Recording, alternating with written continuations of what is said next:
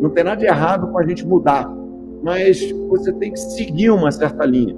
Né? Aquele cara que muda muito de galho em galho, seja de projeto, seja de empresa, seja de história, ele, na verdade, dificilmente constrói. Então você tem que seguir um pouco a, aquele caminho de novo. Correções de custo acontecem o tempo inteiro.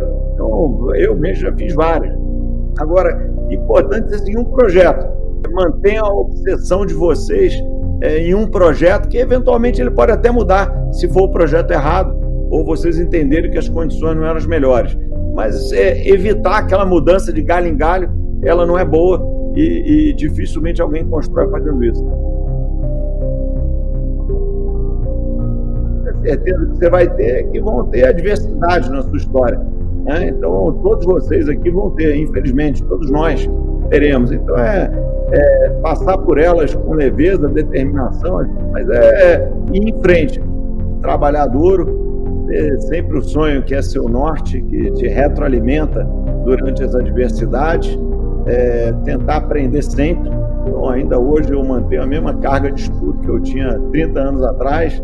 Você nunca para de aprender, tem sempre coisa nova, desafio diferente, cenários diferentes. Então, continua aprendendo igualzinho eu aprendi com, com 20, 20 anos de idade. Manter o sonho, trabalhar duro, manter a resiliência. O, o sonho é só um mapa, é um roadmap é, para onde você quer chegar. Agora, o, o sonho não significa nada sem o trabalho duro, sem o aprendizado, sem a resiliência.